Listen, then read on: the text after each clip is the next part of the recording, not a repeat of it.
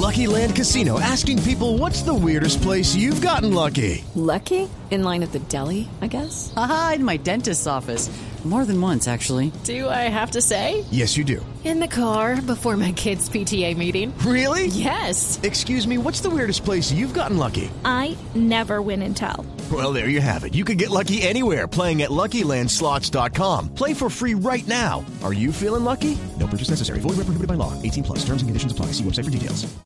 Para hablar de cómo han cambiado los modelos de negocios y de disrupción tecnológica, creo que no podemos quedarnos atrás con el tema ambiental, porque hoy se están generando muchos cambios en las empresas, justamente porque es muy rentable, porque pues ambientalmente es importante para, para el planeta, pero además de eso porque pues los aportes también sociales que se generan son muy grandes. Y fíjese que una de esas cosas son los mercados verdes, cómo está cambiando el mundo hacia esos mercados verdes que usan los bienes y servicios de la naturaleza y que generan una gran transformación y que están permitiendo que las empresas realmente avancen. Y hacia es que cambio. que los mercados han estado migrando hacia allá, tanto así que se han venido desarrollando ferias en varias ciudades del país. Eso, de hecho, han estado eh, muchas apoyadas por el Ministerio de Medio Ambiente. Se acaba de llevar a cabo una Bioexpo. en eh, en Bioexpo en Barranquilla. Hace poco se tuvo eh, un evento también en Bogotá, en Corferias.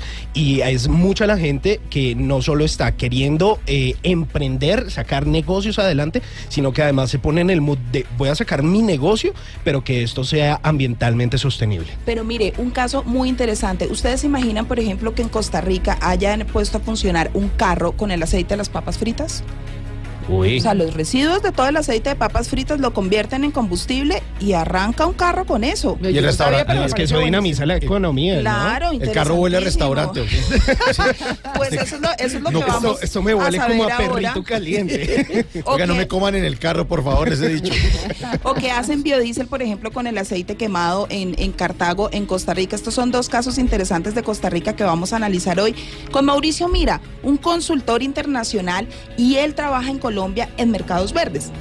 Justamente en el Ministerio de Medio Ambiente. Mauricio, muchísimas gracias por estar con nosotros y cuéntenos cómo es eso que en Costa Rica Burger King pone a funcionar un carro con el aceite quemado de todas las papas y de todo lo que ellos fritan en su restaurante.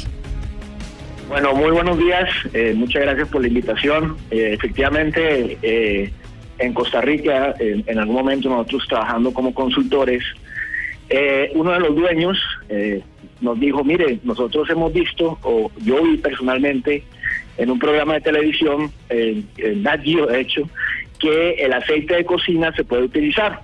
Entonces eh, me preguntó que si yo podía hacer algo como consultor y yo le dije, pues claro, eh, perfectamente podemos analizar el tema y nos dimos cuenta que estaban, ellos tienen 52 restaurantes aproximadamente en todo Costa Rica, desde, desde el norte, con la frontera con Nicaragua hasta con Panamá. Y obviamente eh, la recolección de eh, lo, lo que es la logística de ellos, todas las mañanas iban, entregaban sus, sus hamburguesas, sus panes, pero también recolectaban muchísimo aceite que lo llevaban a una ciudad que se llama Heredia, en Costa Rica y ahí recolectaban todo ese aceite y, nos- y pues era un problema para ellos. Cuando el señor me dijo que investigáramos eso, nos dimos cuenta que lo que tenían era un potencial gigantesco de hacer biodiesel del aceite eh, de cocina que ellos les sobraba obviamente por la producción de hamburguesas.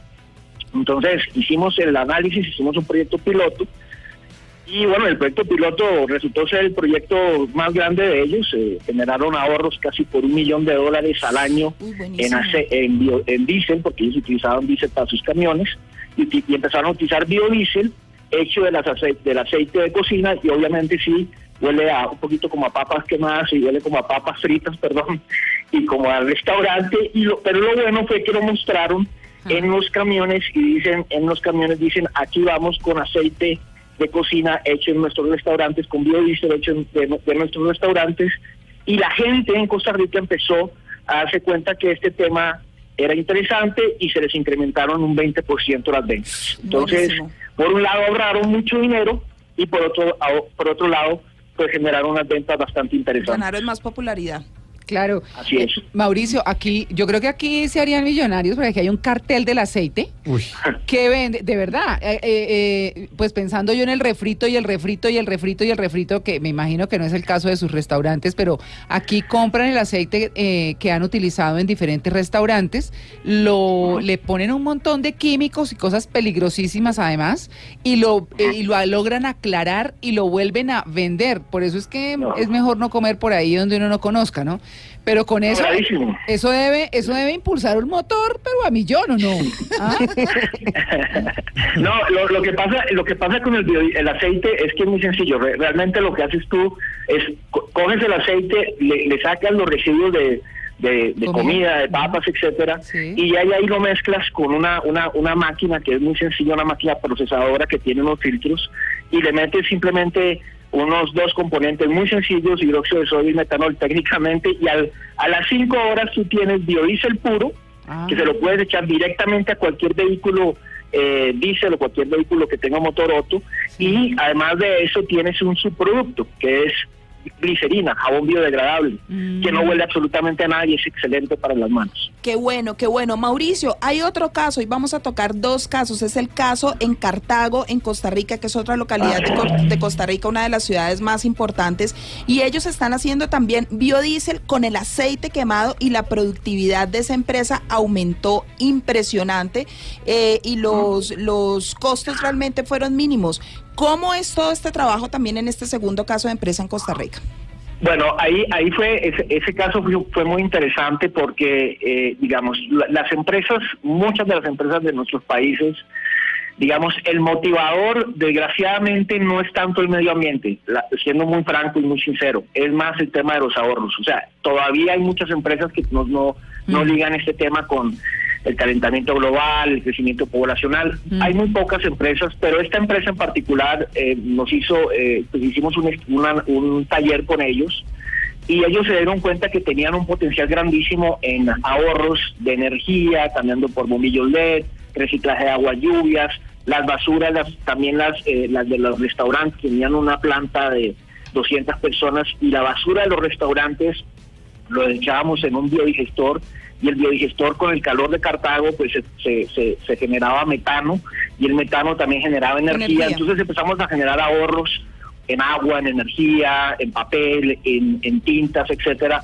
Pero el gerente nos dijo, mire, eh, yo tengo un problema también con los montacargas. Tenía unos 13 montacargas y era una renta total porque pues obviamente es un, un costo fijo de la empresa el tema del, del diésel también y alrededor de esa de esa planta en particular en Cartago habían un montón de, pollerías, de restaurantes de pollos, etcétera y empezamos a darnos cuenta a raíz de lo de, de Burger King que podíamos recolectar también el aceite y empezamos a producir biodiesel, bueno, a hacer biodiesel con los, con los técnicos de ahí, les dimos unas capacitaciones, quedaron como técnicos en biodiesel muy motivados y empezaron a hacer biodiesel del aceite quemado y los montacargas que eran amarillos los pintamos de verdes y bueno, Sí. también ahí llegó eh, el canal de allá, Teletica, etcétera, y también, Bien. aparte de los ahorros, empezaron a mostrar esto en su página web y se, se generaron unas ventas bien interesantes a partir de esta de esta demostración de, de- de lo que hizo esta empresa en particular. Para finalizar Entonces, y cerrar, Mauricio, ¿de cuánto fue esos ahorros para esta empresa con todo